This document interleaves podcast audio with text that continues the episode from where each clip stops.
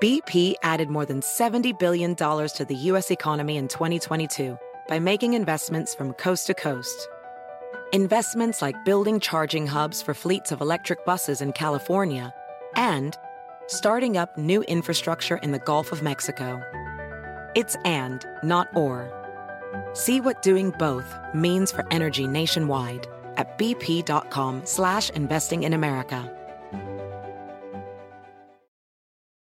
You might be right. It's simple, but something you almost never hear in politics today, with each side more concerned about scoring political points than solving problems. I'm Bill Haslam, a Republican. And I'm Phil Bredesen, a Democrat. We're former Tennessee governors, and we invite you to listen to our podcast, You Might Be Right. Join us and guests like Al Gore, Paul Ryan, Judy Woodruff, as we take on important issues facing our country. Listen and subscribe to You Might Be Right, a new podcast from the Baker School at the University of Tennessee.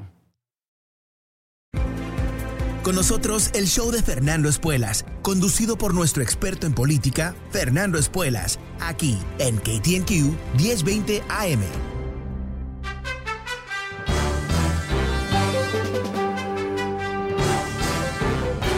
Hola, ¿cómo estás? Soy Fernando Espuelas desde Washington. Muy buenas tardes. Gracias por acompañarme. Terminamos una semana juntos con un tema libre, un programa de tema libre. Es decir, uh, abrimos las líneas para que tú puedas dar tu punto de vista. Uh, el número es 844-410-1020. Quizás uh, has escuchado algo interesante que quieres compartir, quizás tienes una pregunta, quizás ¿Tienes ganas de debatir sobre algún tema? Bueno, este es el momento para llamarme 844-410-1020, tema libre hoy en el programa. Ojalá podamos hablar en minutos. Pero antes de marcharnos con las llamadas, quiero contarte sobre algo uh, realmente muy fascinante. Eh, como tú sabes, hay un comité en el Congreso que Nancy Pelosi eh, eh, eh, bueno, di diseñó, que está investigando el ataque al Capitolio del 6 de enero. Y surge eh, una, un, detalle, un, una pieza de evidencia realmente bastante devastadora para Trump. Algo que inclusive puede tener cierto aspecto de crimen. ¿A qué me refiero? Bueno, eh, se filtran las notas, las notaciones que tomó un, uh, un, oficial del Departamento de Justicia, en donde eh, eh, a fines de, del año, uh, del 2020, obviamente después de que Trump había perdido las elecciones, donde Trump llamó al uh, Attorney General y pidió que declaren la elección corrupta y que él iba a poder después resolverlo con los congresistas republicanos. Dicho de otra manera, ahora hay evidencia de que Trump intentó robar las elecciones a través del Departamento de Justicia. La nota dice, just say the election was corrupt and leave the rest to me. Simplemente digan que la elección es corrupta y yo me encargo del resto con los congresistas republicanos. Ahora, esto es eh, bastante fascinante, ¿no? Porque va completamente en contra del cantito que hemos escuchado de Donald Trump, que Donald Trump eh, no es capaz de cometer crímenes porque él se cree que le robaron las elecciones, ¿no? Él sabe que le robaron las elecciones, entonces cuando él intenta de, revertir las elecciones, él está haciendo algo que no está basado en un intento de crimen o en un intento de golpe de Estado, sino que él está buscando justicia. Y bueno, podemos, nos damos cuenta que él no es el más inteligente, el más listo de todos, pero sus intenciones no son totalmente malévolas, es que está un poco confundido porque es un tipo especial y todo. Tú has escuchado eso, ¿verdad? Pero lo que esto comprueba es que él sabía que había perdido las elecciones y que él estaba dispuesto a robarlas y que él iba a utilizar el inmenso poder del gobierno federal a través del Departamento de Justicia para crear suficientes dudas sobre el resultado de la elección que él podía de alguna manera avanzar con qué? Con, bueno, alguna maniobra que todavía no hemos descubierto cuál es esa maniobra. Aunque días después, ¿qué es lo que ocurre? Está el ataque al Capitolio. Ahora, interesantemente, no es simplemente Trump que está implicado a través de estas notaciones, sino republicanos en el Congreso, congresistas y un senador.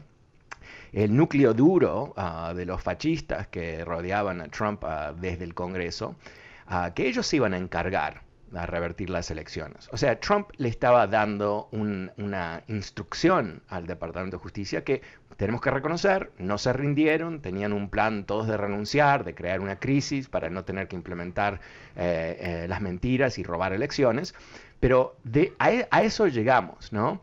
Eh, la semana pasada descubrimos que el militar número uno de Estados Unidos, el general Milley, estaba listo para intervenir en contra de Trump si él trataba de derrocar el gobierno, y ahora sabemos que eso, que algunas personas lo vieron como un poco de exageración. Trump, ¿qué va a hacer? no, sabe, no puede organizar un picnic si les traes los hot dogs y le prendes el fuego, eh, un golpe de Estado, no seamos locos. Pero no, aquí empezamos a ver lo que pudo haber sido una conspiración para derrocar el gobierno. Una conspiración que empieza insólitamente en la Casa Blanca con el presidente, pero se extiende dentro del corrupto cuerpo del Partido Republicano a congresistas y senadores. Entonces, no, no, podemos adelantarnos demasiado, pero e, esto es totalmente devastador. El presidente de Estados Unidos, en una llamada telefónica que ha sido documentada, termina pidiendo el robo de las elecciones al Departamento de Justicia. Así que eh, veamos aquí eh, lo, que, lo, que, tenemos como uh, evidencias, ¿no? Eh, y, recordemos que eh, tú has escuchado lo del iceberg, ¿no? Eh, esas tremendas rocas de hielo, ah, que solamente ves el 10% del iceberg. Ah, el, resto está por debajo del agua, flota, pero solamente puedes ver el 10%. El 90% está por debajo. Y yo creo que estamos en una situación semejante en este momento, donde no sabemos mucho, pero vamos a saber mucho más porque este comité no va a parar hasta que todos los testigos que sepan qué ha ocurrido, que tengan ah, notas, que tengan notaciones, emails, eh, eh, memorias, que ellos se expresen bajo juramento en frente del Congreso. Así que, eh, mira, escuché un par de analistas, ah, analistas legales, diciendo que esto puede demostrar que hubo un intento de cometer un crimen, Vamos a ver, pero yo creo que eh, los tiempos en donde Donald Trump se pudo escapar de toda responsabilidad se están acabando. Ah, y para darte una idea de eso, el Departamento de Justicia de Estados Unidos, obviamente ahora en manos de, Biden, eh, determinó hoy que el Congreso tiene derecho legítimo de recibir las declaraciones de impuestos de Donald Trump. ¿no? Income taxes que por años eh, trató de taparlos, ah, no se lo quiso entregar al Congreso, aunque el Congreso lo había pedido bajo ley, ah, para eh, una ley específica para ver si, ah, si hay individuos en esta sociedad que son corruptos, en particular políticos. Él violó la ley por mucho tiempo y ahora el Departamento de Justicia dice hay que entregárselo al Congreso. Dicho de otra manera, Trump más vale que no haya cometido ningún delito eh, económico a través de sus impuestos, porque esto se va a descubrir ahora y va a salir a, la luz.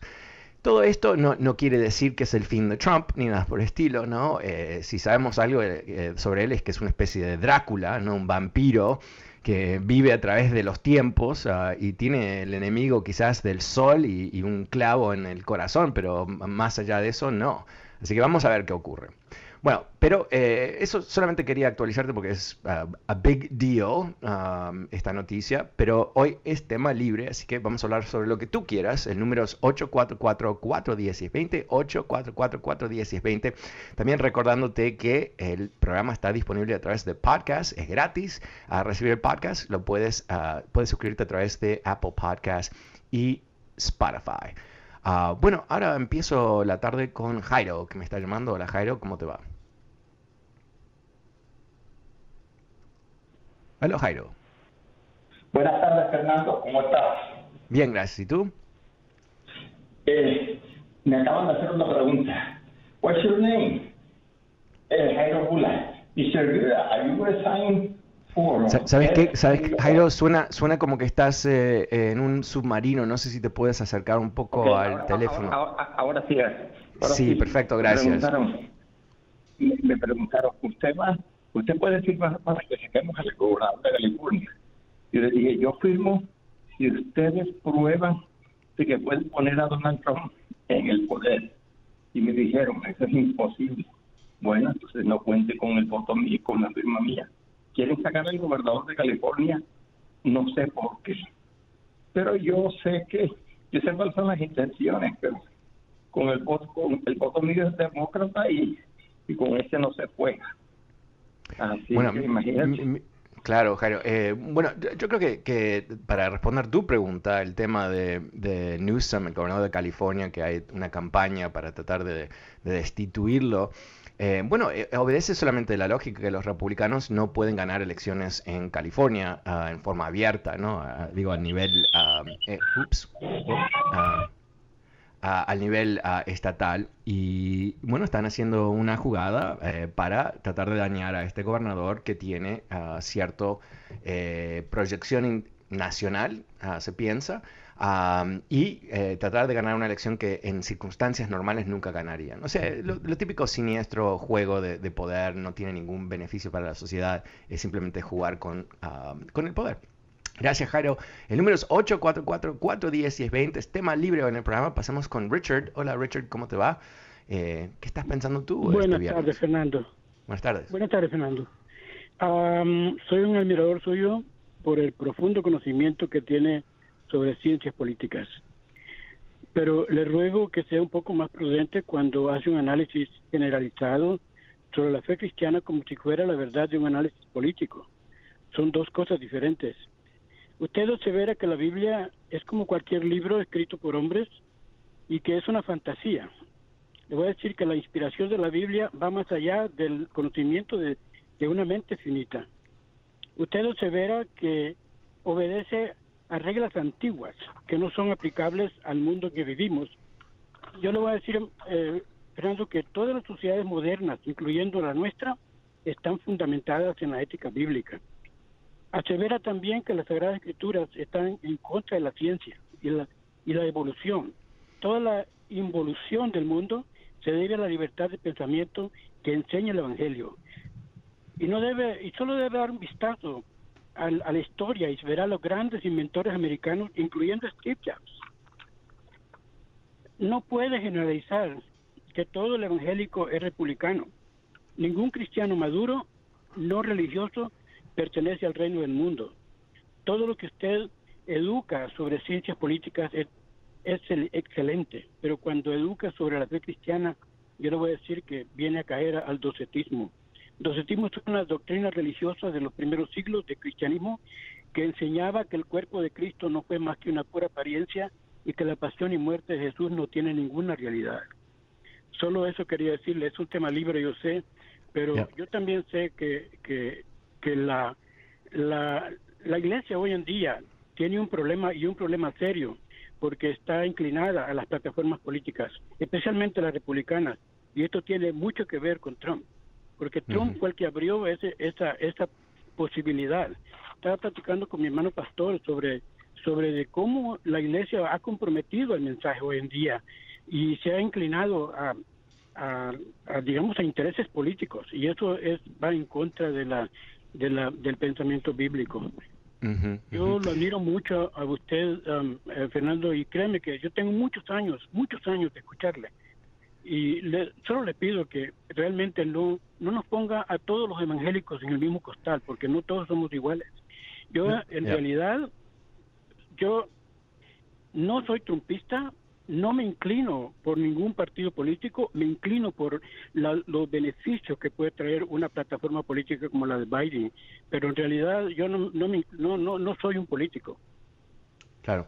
Ah, bueno, Richard, primero eh, eh, te agradezco el comentario eh, muy ah, interesante, instructivo y, coherente, ¿verdad? yo creo que te refieres a un programa que hice en el comienzo de esta semana en donde yo estaba hablando de la superposición entre evangélicos blancos en este país y falta de aceptación de las vacunas. Ah, y, eso está reflejado en las estadísticas. Ah, si tú ves eh, el número de personas que no quieren vacunarse, ahí vas a encontrar enormes mayorías republicanas y evangélicos también. Entonces, lo que yo, a lo que me refería es eh, la posibilidad, y quizás uh, sobregeneralicé, y, y obviamente eh, eso siempre, siempre está equivocado, porque hay excepciones a todo el grupo y, ningún grupo es homogéneo en su totalidad. Pero eh, yo estaba eh, creando una conexión de este tipo, que es, si tú eh, te guías en forma literal, ¿no? No digo que no haya, de hecho creo que lo dije, ¿no? Que hay, muchas, hay mucha enseñanza moral en la, en la Biblia, pero también hay muchas cosas que pertenecen a otro mundo que ya no existe.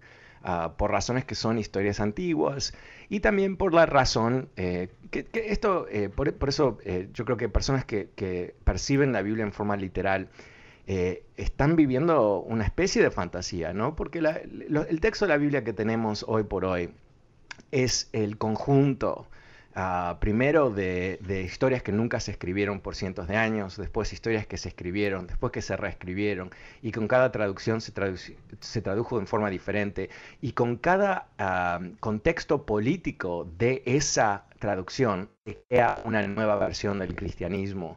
Eh, recordemos que el, concepto inclusive de lo que tú has dicho, de que Jesucristo es el Hijo de Dios, que, o sea, la, historia que todos pensamos, ¿no? En, que es el centro del cristianismo, eso solamente es acordado en el, en el año más o menos 320, 25, cuando el emperador romano Constantino eh, demanda a todos los líderes cristianos del mundo romano que coincidan en una filosofía. Y ahí hay, eh, están los cristianos que creen que Jesucristo es el Hijo de Dios, que vino a la tierra, murió, se fue. Eh, están los que dicen, no, él era ah, un rabino que nos enseñó, pero no era divino. Y después estaban otros más con diferentes puntos de vista por todos lados. En mi punto, yo no, tengo la menor idea de qué lado estaría yo en ese debate, no estuve en ese debate, pero mi punto es que percibir la Biblia ah, como una especie de texto que tiene validez literal, es un ejercicio fantasioso por, e, simplemente por ese concepto nada más, ¿no?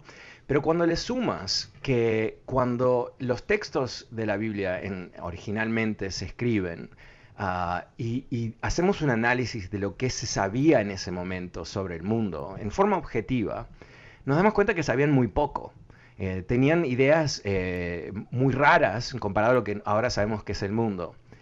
Entonces, eh, la idea de que eh, eh, la religión, y cité a un pastor de California que, dice que las vacunas son impuras y, está usando los conceptos de pureza de la Biblia, que, que, en realidad vienen de otro lugar totalmente, ¿no? Pero en fin, eh, mi punto era el siguiente, que quizás si uno está dispuesto a vivir en ese mundo fantasioso, no digo sobre Dios, pero los conceptos de los hombres que han escrito este libro y reescrito y reescrito y lo han editado y le han quitado las cosas que no le gustaba al rey y el que no le gustaba al obispo y este y el otro y el otro, para determinar si uno va a hacer algo tan simple como recibir atención médica frente a una pandemia, dicho de otra manera, vacunarse, me parece que es, eso es un tremendo error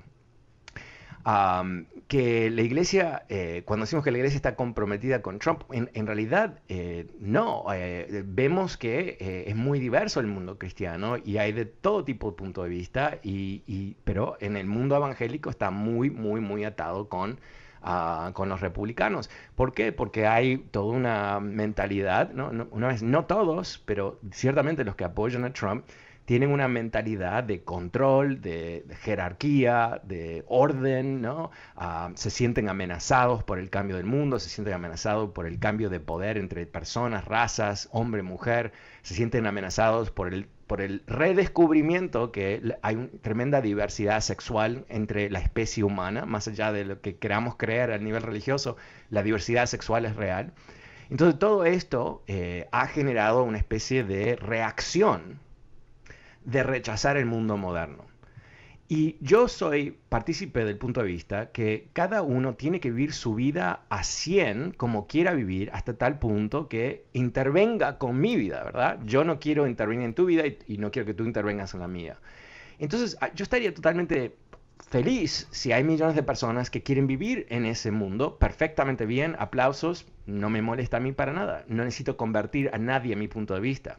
El problema es que la gente que no se está vacunando está generando un riesgo para toda la sociedad y esas personas van a ser responsables por matar otros inocentes. No a propósito, pero a través de ah, quizás estas creencias que están desconectadas de lo que conocemos. Richard, ah, muchas gracias por tu comentario. El número es 844-410-1020. Soy Fernando Espuelas. Esté más libre en el programa. Ya vuelvo con más de tus llamadas.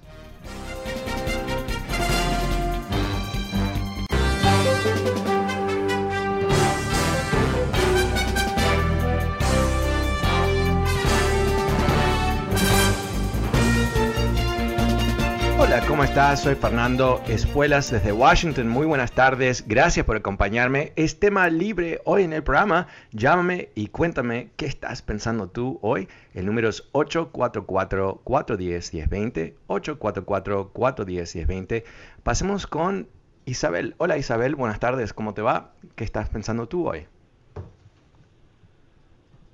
Hola Isabel. Hola, buenas tardes. Sí, buenas tardes. ¿Cómo te va? Cuéntame, Bien, ¿qué gracias. estás pensando? Nomás para, nomás un, un poquito de opinión que puedo dar. Que dice el Señor que nos el Dios y la Biblia y las Santas Escrituras y, nos, y se le respeta, se le respeta su, su religión, sus ideales, todo, ¿no? Pero también tiene que respetar de las personas que no creen en nada de esas cosas. No nos puede obligar, no nos puede ah, meter sus ideas y decir lo que dice la Biblia es cierto y así va y, y porque así es. Entonces sabemos personas que definitivamente no creemos en las sagradas escrituras, ni en el Dios, ni en el Jesús, ni en el rabino, ni en nadie. Entonces somos libres de expresión, yo creo, como así Claro, como- pero, pero sí, y coincido, coincido contigo, pero ah, no creo que Richard estaba diciendo que hay que creer lo que él cree. Simplemente él estaba eh, eh, criticando mi crítica, que, que obviamente es, es parte de- del punto. Eh, yo, creo que, que es un tema muy sensible, ¿no? Porque depende de tu punto de vista, depende de tus creencias, depende de, de tu familia, muchas cosas. Hay gente que ordena su vida alrededor de la religión y, y reglas que, que- que salen de esa religión o costumbres por lo menos. Y yo respeto eso. Yo no tengo ningún problema con la creencia de nadie sobre ningún tema, literalmente menos ah, temas políticos como el nazismo, ¿no? antisemitas, comunistas. Sí, eh, con ellos tengo problemas por, porque son eh, filosofías que matan, ¿no? Pero en términos de religión, eh, yo creo que, que hay un gran reto para gente ah, que se identifica de alguna manera en forma religiosa, que es que por miles de años, eh, Dios, y digo Dios genéricamente, el Dios de los hindús, el Dios de los budistas, el Dios de, de la tribu en el medio de, de, del Amazonas, eh, o sea, hay muchos dioses en el mundo, eh, conceptualmente por lo menos. Ah, pero todos tienen algo ah, que los conecta estos dioses. Son dioses del desconocimiento, ¿verdad? Porque explicaban a los hombres y mujeres, eh, desde que tenemos historia por lo menos, lo que no se podía explicar. ¿Por qué llueve? ¿Por qué hay un terremoto? ¿Por qué hay guerra? ¿Por qué hay paz? ¿Por qué se muere a alguien? Eh, ¿Por qué eh, eh, no? Un- una cuando hay, ah, ¿cómo se llaman? A- asteroides que entran a la Tierra o, o vuelan por la Tierra. Que, o sea, una cantidad de cosas que no se entendían por mucho, mucho tiempo. Ahora hemos llegado al punto donde lo que no entiende la humanidad sobre el mundo natural, como por ejemplo eh, lo más básico, ¿no? Eh, el universo, ah, eh, hasta 500 años atrás, era una creencia bastante generalizada en el, en el mundo que el universo estaba compuesto de la Tierra en el centro del universo y que todo lo que vemos desde la Tierra, lo- los planetas, las estrellas, la Luna y el Sol, daban vuelta alrededor, giraban alrededor de, la Tierra, que era el centro del universo, porque Dios había creado la Tierra para, su creación, que era el humano. Hasta 500 años atrás. Eso, eh, o sea, es mucho tiempo, pero en realidad no es tan, tanto tiempo. Y obviamente cuando se descubre que en realidad no, el universo no funciona de esa manera, hay todo un escándalo en el mundo ah, porque eh, quiebra una creencia fundamental de la estructura del universo. Como eso podemos hacer una lista de mil cosas que hoy por hoy entendemos cómo funcionan o por qué funcionan de esa manera, que antes no, no se entendían y se podían achacar a Dios. Entonces el conflicto que hay entre el mundo moderno y la religión es que cuando se quiere seguir con ese modelo de aplicar cosas literales en la Biblia a lo que eh, es el mundo como lo conocemos ahora con nuestros propios ojos, ah, no, no cierran esas dos cosas. Entonces hay, hay eh, iglesias, por ejemplo, como la Iglesia Católica, con sus 40.000 defectos, um, al mismo tiempo, en los años 60, reconocieron finalmente que el universo es, como dice Galileo, ¿no? no es el universo que había enseñado la iglesia por dos mil años, eso es diferente. Eh, ¿Qué más enseñan? Estoy hablando de los papas, estoy hablando de, la iglesia católica, pero una figura muy conservadora en el mundo, que, eh, eh, que Adán y Eva no es literalmente como, como empieza la tierra o la humanidad, sino que es una historia que en la Biblia para explicar el amor de Dios y todo el resto. ¿A qué más cree la Iglesia Católica a partir de los años 60? Que el Big Bang es cómo se crea el universo. Ahora, ellos dicen que Dios usó el Big Bang para crear el universo. Entonces, ¿qué hace eso? Revienta con el concepto de los siete días. Ok, te cuento esto porque aunque la Iglesia Católica se movió hacia acercarse a la realidad objetiva, porque no, no o sea, al menos que uno está dispuesto a creer literalmente una fantasía, no puedes separarte de lo que podemos percibir con nuestros propios ojos.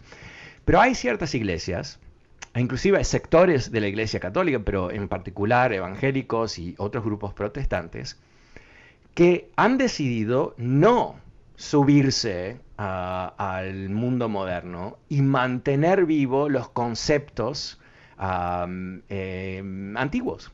El concepto de que tomó siete días para que Dios creara la, tierra, pero ellos lo ven más como siete mil años, cosas, cosas así. no, quiero, no pretendo eh, hablar sobre sus creencias, pero eh, una cantidad de cosas que no son reales, que no pueden ser defendidos eh, con una fórmula de 2 más 2 es 4, usando la matemática de la ciencia, que sigue, que, de alguna manera no lo entiendo, yo no lo entiendo, yo no entiendo cómo uno puede separarse de, la realidad, pero en fin, lo hacen. Que una vez más, reitero lo que dije en el último segmento, todo bien, que cada uno viva como exactamente se le antoje. Pero en este caso en particular, esa, eh, ese rechazo del mundo real, ¿no? Una vez más, reitero, no estoy hablando de que el mundo real no tiene Dios, no, tiene que ver con Dios. El mundo real es lo que podemos medir. 2 más 2 es 4, ¿no? Eh, cuando se separan nos están poniendo al resto de nosotros en, peligro. Ah, hay un sinfín de historias en periódicos en todo el país hoy de personas que habían rechazado la vacuna por razones religiosas que se están muriendo o se han muerto. Y cuando están en el hospital y el doctor le dice, tienes COVID, te vamos a tener que poner un ventilador, mm, no es muy bueno, eh, dicen la vacuna, quiero la vacuna, ¿no? O sea, muy tarde. Ah, hay otras personas que se han convencido que ellos van a esperar el impacto de la vacuna a través del tiempo, como que si la, pandemia los, va a, salvar porque han tomado una decisión así cautelosa, supuestamente. No es la decisión cautelosa, por supuesto, es la, decisión más peligrosa, ah, porque sabemos que la vacuna funciona, que es segura y te salva de, morirte, pero vas a tomar el riesgo de quizás morirte para que no, ah, para que la vacuna que no tiene ningún efecto nocivo que se ha medido hasta ahora, cientos de millones de personas vacunadas en el mundo, eh, pero tú vas a tomar el, riesgo de hoy ah, para no tomar un riesgo eh, en un año. O sea, cosas que no tienen mucho sentido. Eh, a eso me refiero. Y en forma más general, ¿no? Em, cuando vemos, ahora esto no tiene que ver con religión ni tiene que ver con la enfermedad de los republicanos modernos.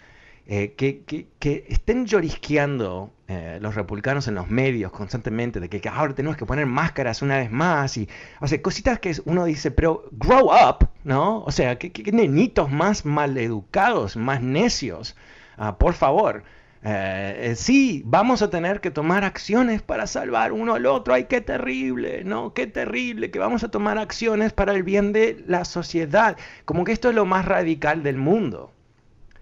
Pero ¿sabes qué? Es lo menos radical del mundo, porque desde que se, genera la tecnología para vacunas, que vamos a decir que es el siglo XX, aunque hubo vacunaciones eh, eh, antes, desde el siglo XVIII, pero en fin, eh, en el siglo XX empieza la, creación de una cantidad de vacunas que salvaron a literalmente cientos de millones de personas, quizás miles de millones de personas a través del tiempo. y, qué es lo que sabemos? Sabemos que hay en una sociedad un requerimiento que la gente en la sociedad sea parte de la solución frente a una pandemia o una enfermedad. O sea, por eso es que no puedes mandar a tu chico a la escuela pública sin que lo vacunen. Eh, ¿Por qué? Porque, ¿sabes que El resto de los papás no quieren que sus hijos se mueran con una enfermedad que fue liquidada 100 años atrás porque tú tienes un, todo un mambo en tu cabeza ah, pensando que las vacunas van a causar un problema. Sobre el cual, si te pedimos que lo compruebes que hay un problema, no lo puedes hacer. Ah, porque no es, no es verdad. Entonces, eh, yo creo que es, ese es, es un problema eh, eh, muy profundo. la manera de pensar de esto es, muy profundo, honestamente. Hasta hace 50 años atrás, 60 años atrás, 70 años atrás, había un consenso en el mundo, por lo menos en Estados Unidos, Europa, América Latina, que era un consenso cristiano, ¿no? Navidad, ah, eh, este, vamos a la iglesia, eh, eh, tenemos los, ritos, tenemos iglesias protestantes, católicas muy fuertes, todo el resto. Ese, ese mundo se quiebra. ¿Por qué? Porque se aceleró dramáticamente lo que recién estaba comentando en el siglo XX, el conocimiento humano sobre cómo funciona el universo. Y ese conocimiento, sin sorpresa, estaba en conflicto con las historias que eran parte de ese mundo ah, universal, el mundo simbólico del cristianismo. Y ahí es donde empieza a quebrarse, porque eh, una cosa es que no sabemos nada y, tenemos aquí una historia que nos dice cómo nacimos, cómo vivimos y cómo nos morimos. Y ahora sabemos mucho y están en conflicto. Y algunos sabios dicen, no, no, es que no hay que tomar el tema bíblico literalmente, hay que tomarlo simbólicamente y después ahí puedes vivir eh, el símbolo y la realidad ah, que podemos percibir. Bueno, eh, mucho más complicado que eso sin duda, pero yo tengo que ir a una pequeña pausa, mi última pausa de esta tarde, el número es 844-410-1020, es tema libre hoy en el programa, soy Fernando Espuelas. Y vuelvo en unos instantes, llámame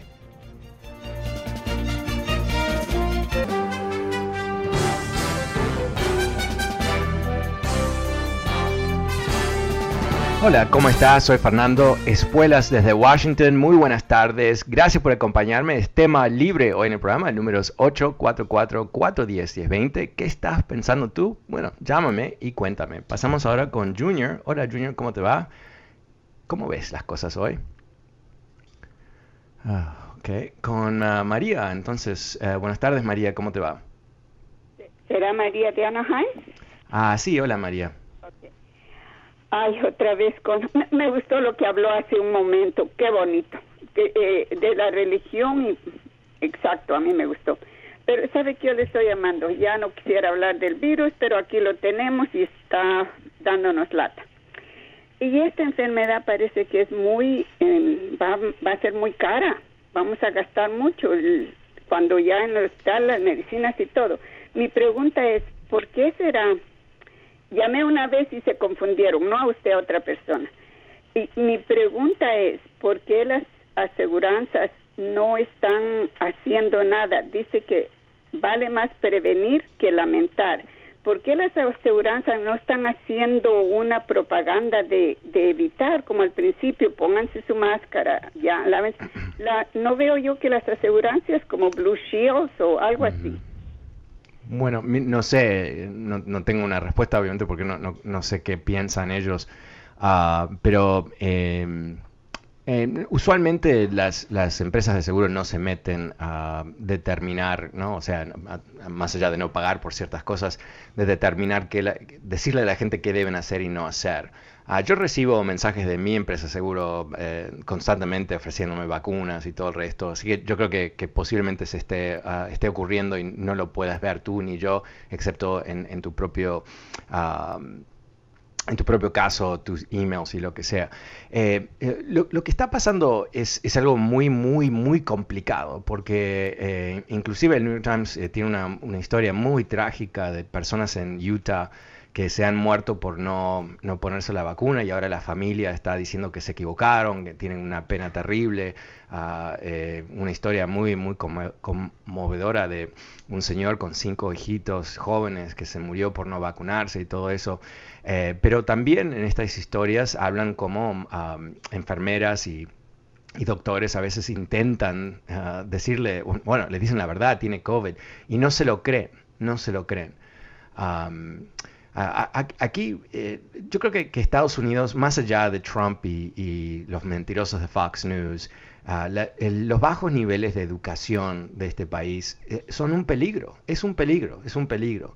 Eh, no poder distinguir entre lo que es un mensaje político y un mensaje científico es, realmente, yo creo, bueno, llama la atención, llama la atención. Ah, en otros países del mundo esto no está ocurriendo. En otros países del mundo el, gran drama es que no hay suficientes vacunas. Y, en países donde hay vacunas, eh, como Israel, por ejemplo, todo el mundo se ha vacunado. O sea, quedan muy pocos por vacunarse. Eh, ¿Por qué? Porque se entendió que era algo que ah, se necesitaba para sobrevivir y aquí estamos, ¿no? Y, aunque es un país muy religioso y hay gente ultra conservadora en Israel, también se vacunaron porque no tiene nada que ver con ser conservador. Así que es más allá de las empresas de seguro, eh, yo creo que lo que hay aquí es ah, un, bueno, es una prueba, ¿no? Si esta sociedad tiene lo suficiente como para sobrevivir o si vamos a tener que ver quién sabe cuántos más muertos ah, antes de que, bueno, ya el virus no pueda, no tenga nadie a quien infectar, no sé. muchísimas gracias, ah, María. Pasemos con Manuel. Hola, Manuel, buenas tardes, ¿cómo te va?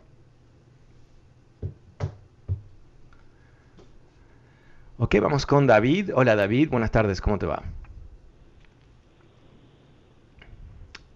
Aló, David. Estamos sin suerte hoy. David. Ah, David, David, última vez. Last chance, David, buddy. Ok, eh, pasemos con Salvador. Hola, Salvador, buenas tardes, ¿cómo te va? Hola, Fernando, buenas tardes.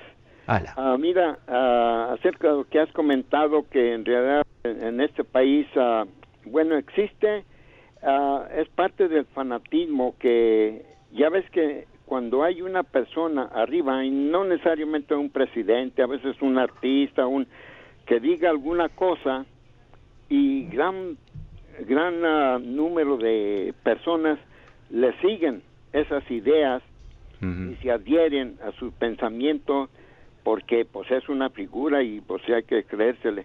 Pero eh, hizo mucho daño lo de Trump en varias cosas en, en realidad no nomás en la salud en muchas cosas en creencias.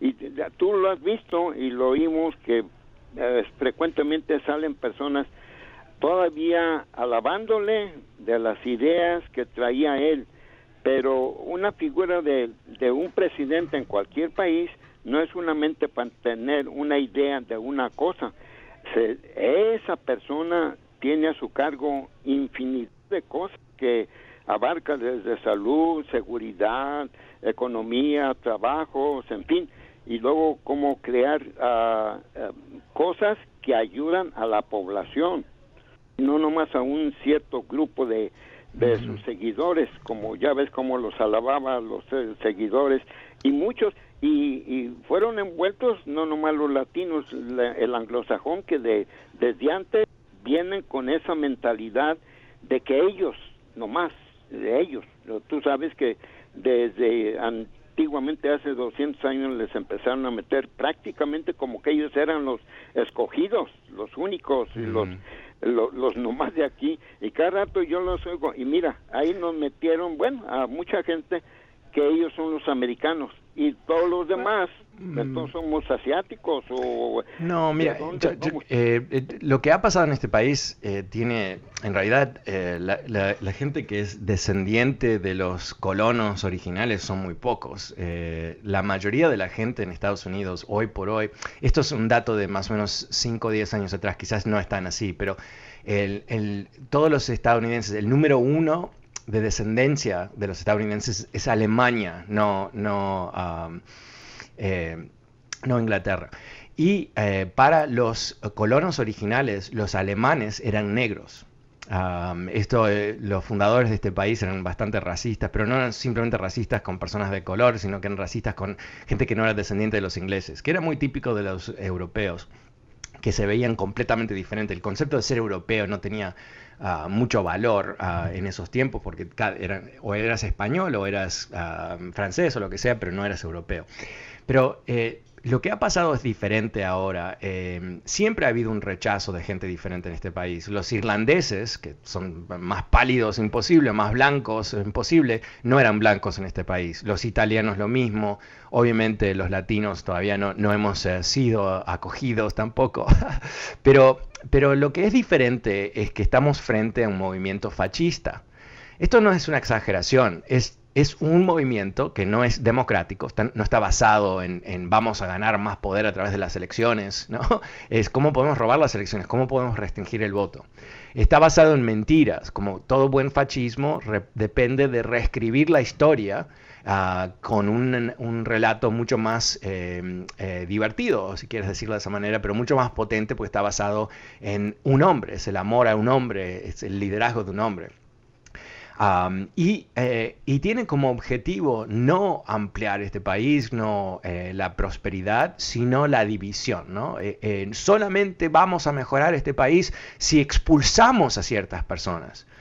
Eh, recordemos que bajo Trump no es simplemente le robaron los bebés a las, madres en la frontera, no solamente hicieron las redadas, no solamente hablaron de nosotros como una peste por cuatro años, sino que trataron de limitar todo tipo de migración a este país. Intentaron de, parar los green cards, intentaron de, parar ah, la entrada de, todo tipo de personas, no solamente latinos, pero en, en principal gente de Asia y gente de África.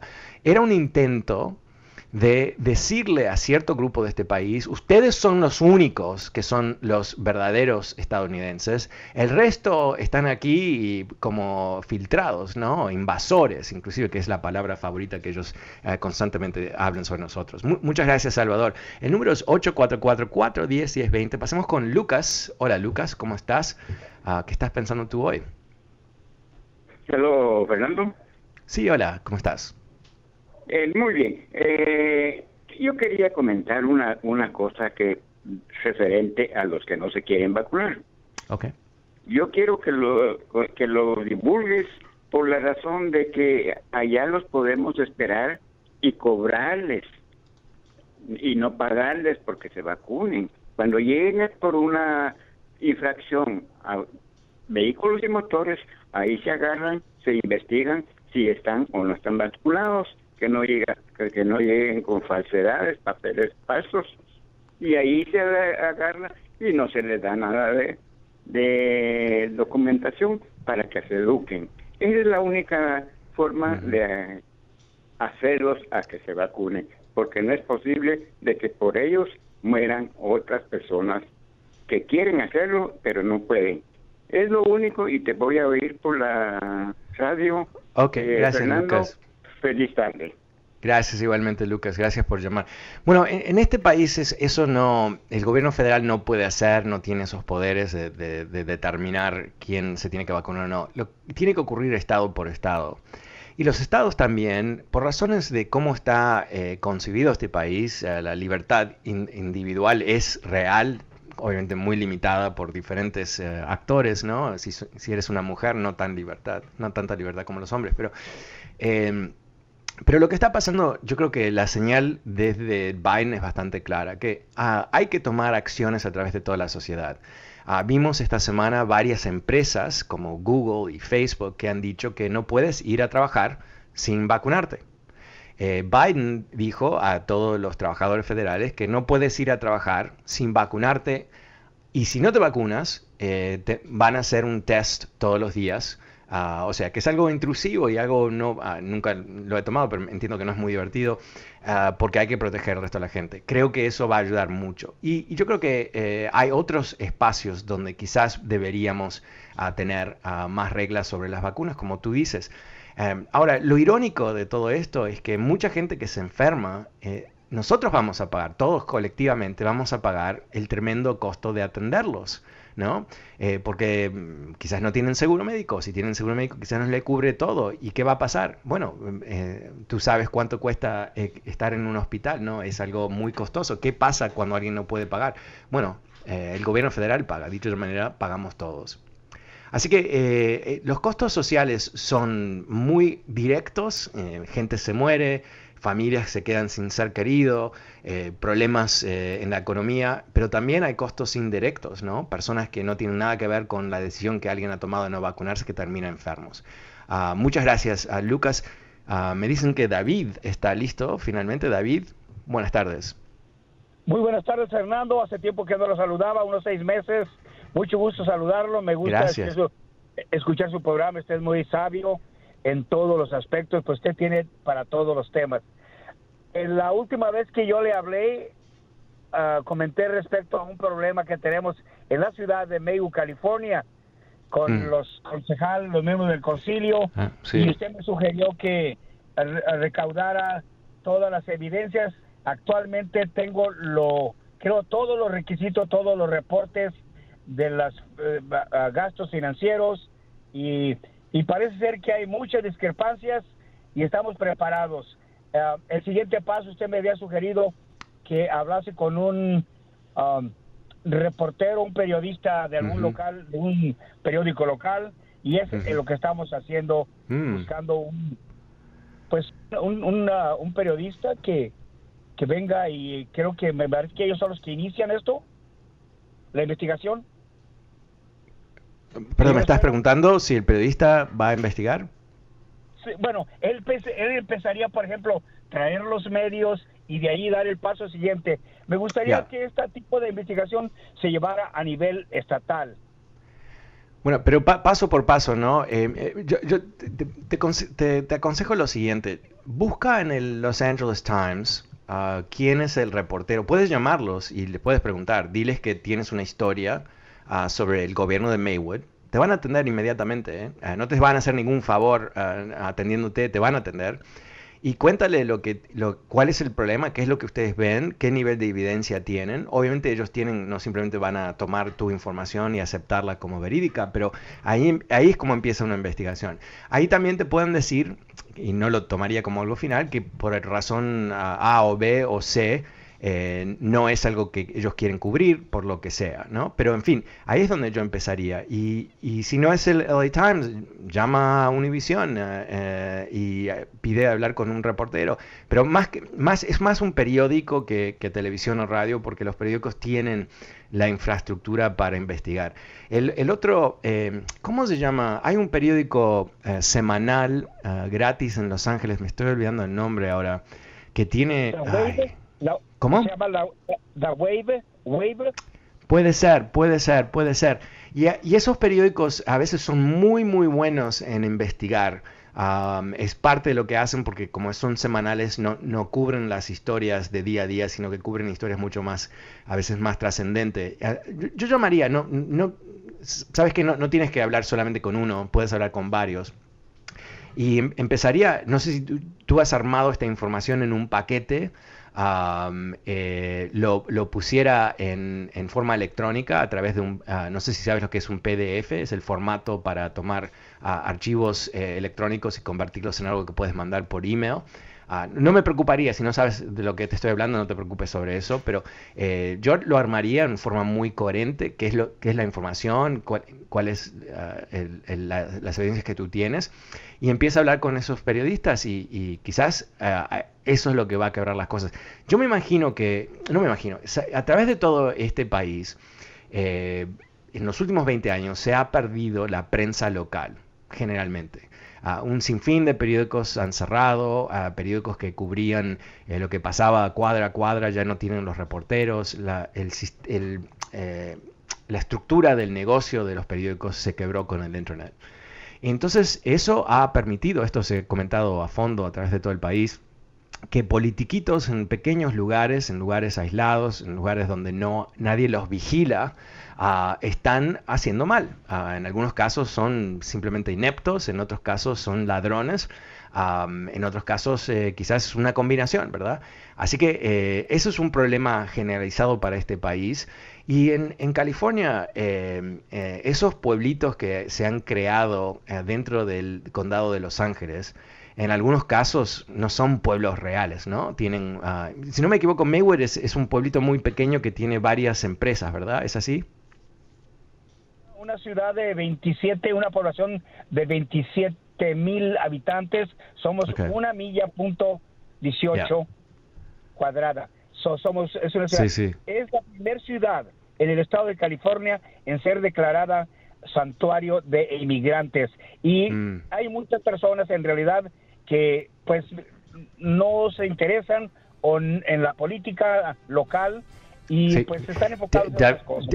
David, eh, me tengo que ir, pero muchas gracias y, cuéntame qué es lo que ha ocurrido después que hablas con los periodistas. Soy Fernando Espuelas, despidiéndome esta semana. Vuelvo contigo el lunes como siempre. Muy buenas tardes, buen fin de semana. Chao.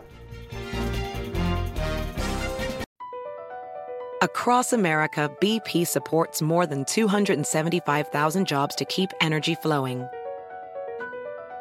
Jobs like updating turbines at one of our Indiana wind farms and producing more oil and gas with fewer operational emissions in the Gulf of Mexico. It's and, not or. See what doing both means for energy nationwide at bp.com slash investing in America. Is America's primary system working? Is the Electoral College still the best process for electing a president? Could a third party candidate ever be successful? In a new season of You Might Be Right, former Tennessee governors Bill Haslam and Phil Bredesen gather the country's top experts to explore these issues and more as we approach the 2024 presidential election. Listen to You Might Be Right, a new podcast from the Baker School at the University of Tennessee, available now wherever you get your podcasts.